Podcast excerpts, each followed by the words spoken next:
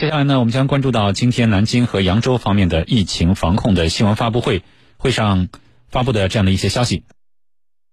首先，我们来说一下江苏省的整体数据。在八月六号零点到二十四点，江苏省新增本土确诊病例五十三例，其中南京一例，扬州五十二例，十一例为轻型，四例为普通型，一例为重型。新增境外输入确诊病例一例，以上病例均在定点医院隔离治疗。新增出院病例五例，均为本土确诊病例。解除医学观察的境外输入无症状感染者一例。今天上午的十点半，南京市召开新闻发布会，通报疫情防控的最新的情况。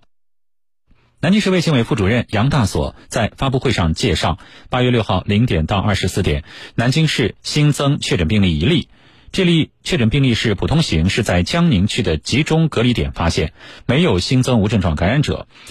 另外，经过专家评估，有五名确诊患者达到了出院的标准，今天转至定点医院继续进行康复隔离。截至八月六号的二十四点，南京全市累计报告本土确诊病例是二百二十九例。通过对病例流行病学的调查，排查出的相关密切接触者和次密接，已经按照有关规定进行甄别管理。新增确诊病例的相关情况会继续通过南京发布。健康南京等微信、微博公众号和官方网站公布。另外，根据国家和省关于应对新冠肺炎疫情精准防控工作要求，经疫情防控专家组评估，自二零二一年八月七日起，南京市部分区域疫情风险等级进行了调整。雨花台区铁星桥街道凤翔花园四期、高淳区亚西街道省道二三九与亚定路交叉口。吴泰建材店所在建筑范围由中风险地区调整为低风险地区，其他地区的风险等级不变。在发布会上，江苏省疾控中心急性传染病防治所所长、主任医师鲍昌俊介绍了南京市前五轮核酸检测情况。他表示，南京每轮核酸检测的确诊人数明显的减少。我们来听一下他的介绍。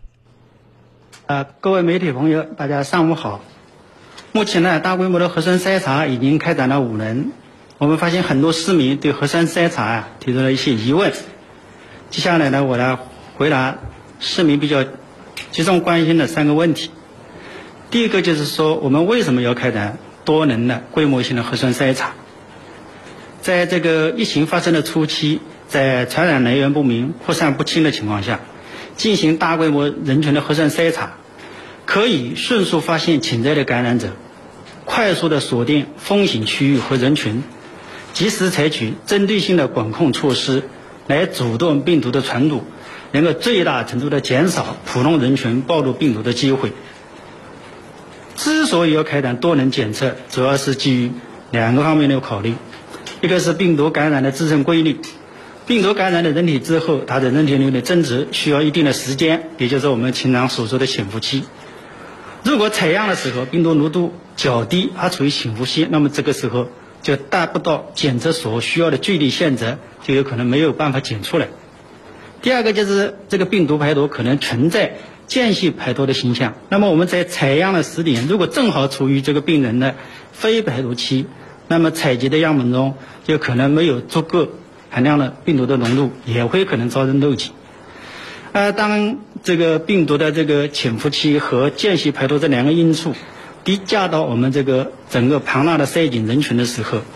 呃，就会少数几轮的核酸筛查就往往不能找出全部的这个感染对象，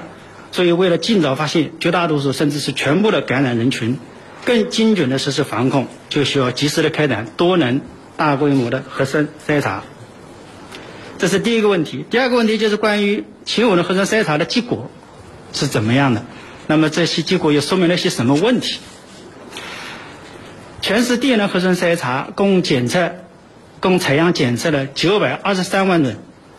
那个在这个期间发现确诊病例是七十四例。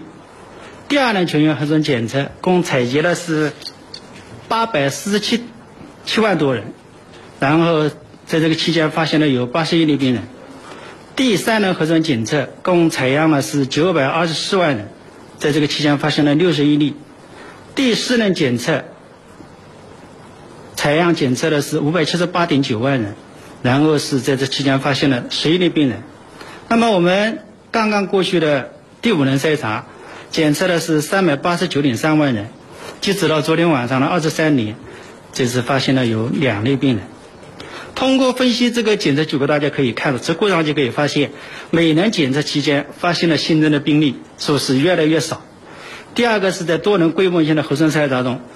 前三轮检测除了在管控区域，也就是我们的集中隔离点或者中高风险地区，还有在管控人群，也就是集中隔离的人群或者居家管理的人群里面之外啊，还在一些少数的一些社会上发现的一些散发的病例。而第四轮和我们刚刚这个结束的第五轮都没有在社会层面上发现这种散发的病例。另外一个是在这个区域上面，我们可以对多人核酸筛查没有发现病例的区域做一个基本的判断，也就是说这些区域基本上没有人感染，所以可以尽快的将这些区域转为常态化防控，恢复有序的生产生活。通过前面五轮的筛查，已经基本上将风险锁定在了隔离封封闭封控区域的里的地区和人群里面。接下来，我们就能将筛查的重点和管控的措施放在有病例发生或者就是病例曾经高频活动的街道社区，实行精准的筛查和管控。第三个方面的问题呢，就是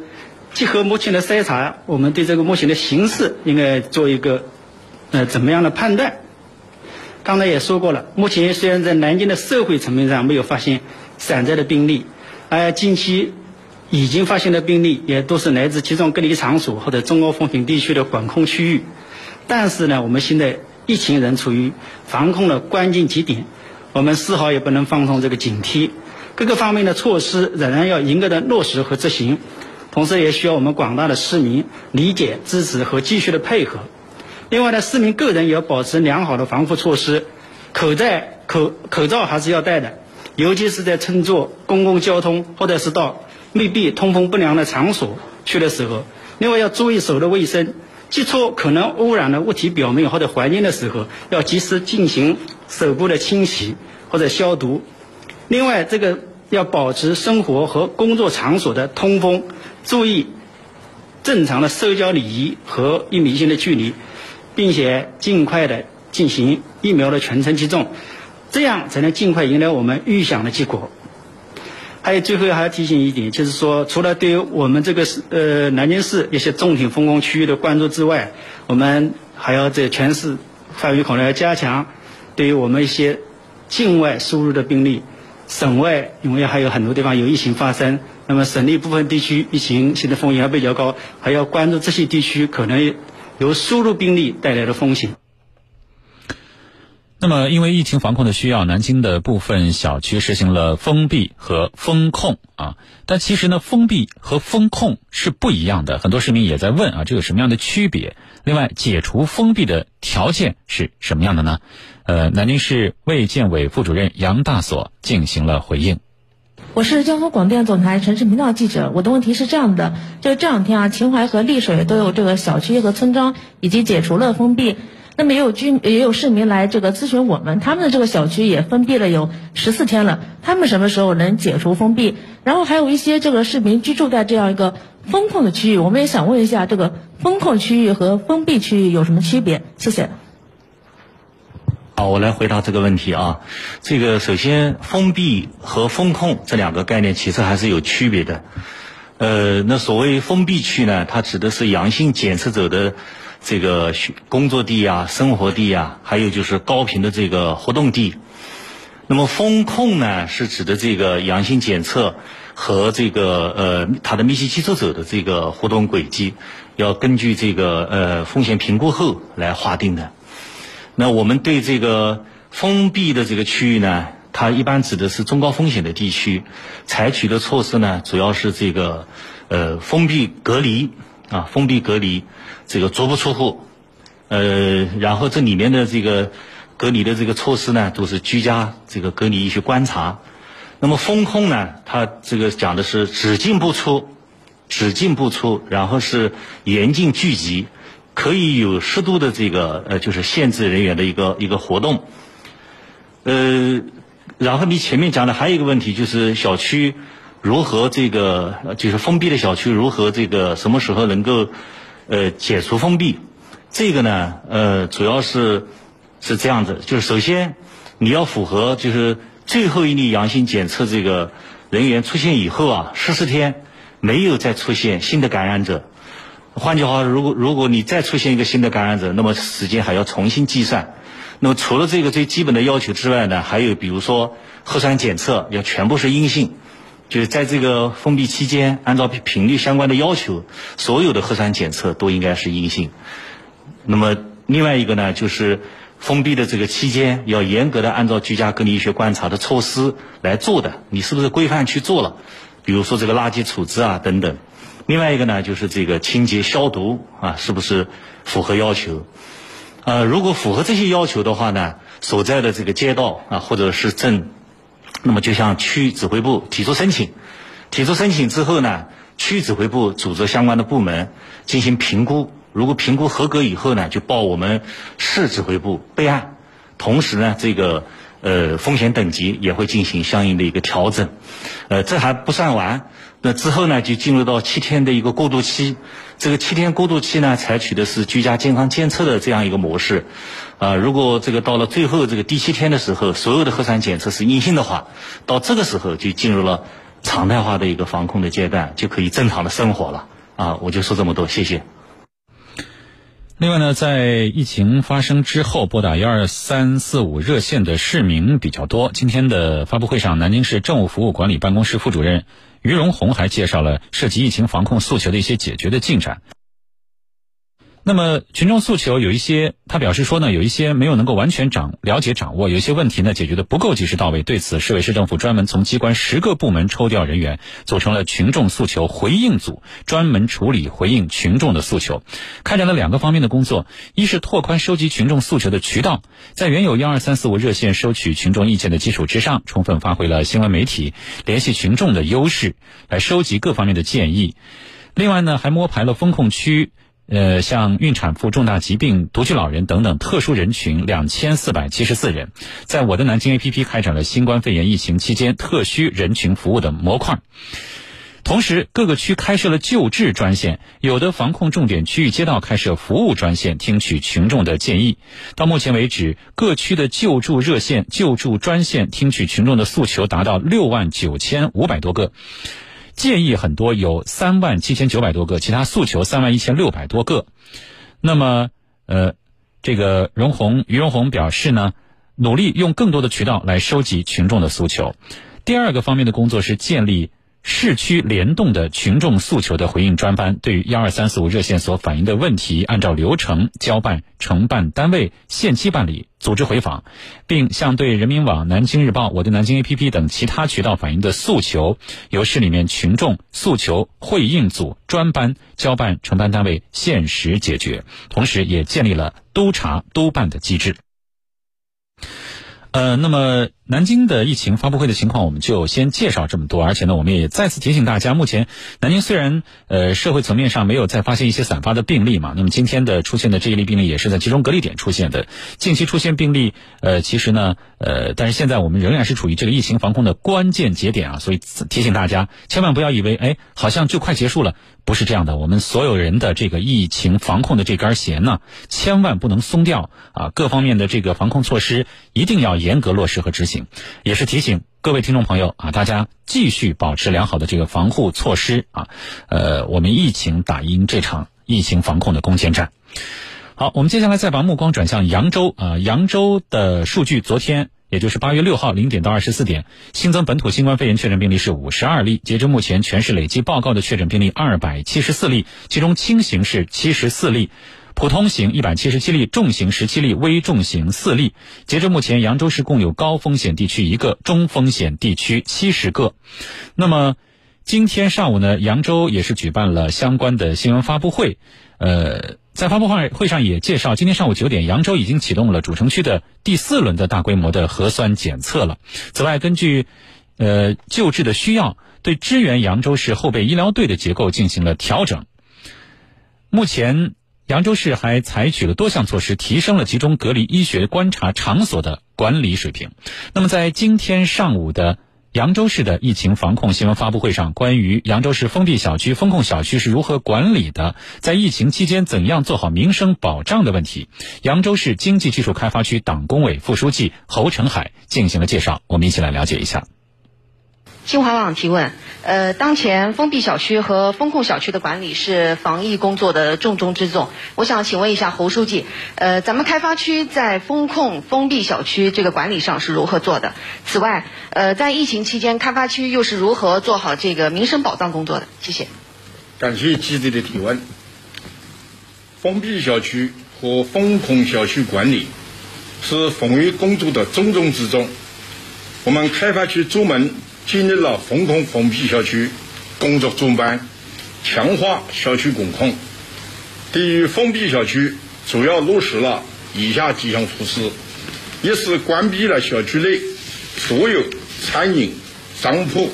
群众性精神文化活动场所等公共区域；二是全部安装了门磁系统，确保小区群众足不出户；三是落实流动管理服务责任。组建了一百六十六人，我们聚集了是一百一十六人，市级层面五十人的志愿者队伍，为居家群众提供配送服务。四是按照防疫的要求，及时组织清运小区生活垃圾和废料，定时开展消毒。五是有序组织小区居民开展核酸检测，协助居民做好个人每日。健康检测报告，六是重点关注病人、孕产妇、残疾人、独居老人、低保特困等人群的特殊需求，做到有求必应。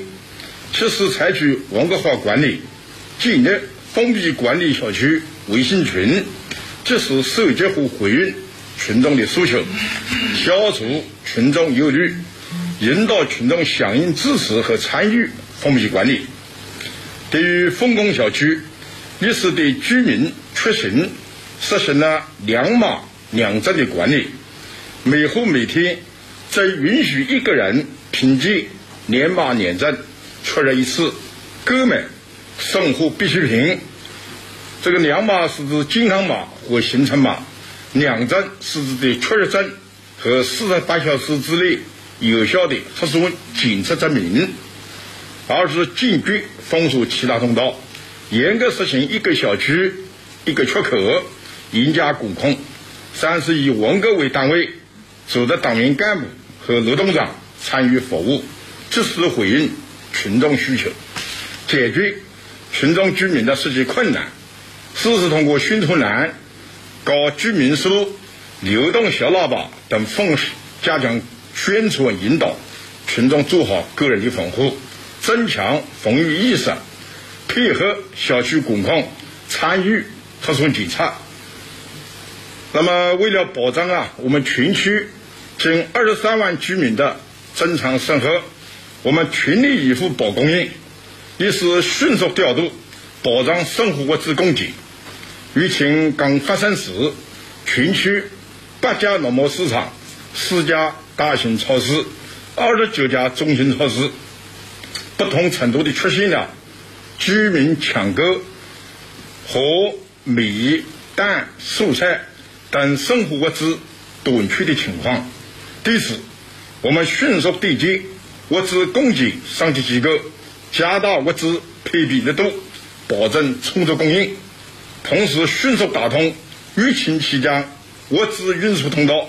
短时间迅速补充货源，确保米、油。面、鸡蛋、猪肉、牛奶以及蔬菜等生活物资的供应。那么，侯振海副书记呢，还介绍了啊，当地还采取了其他的一些措施，订单服务保障隔离小区的供应，成立物资的保障组等等。第三是严格执法，确保物价的稳定。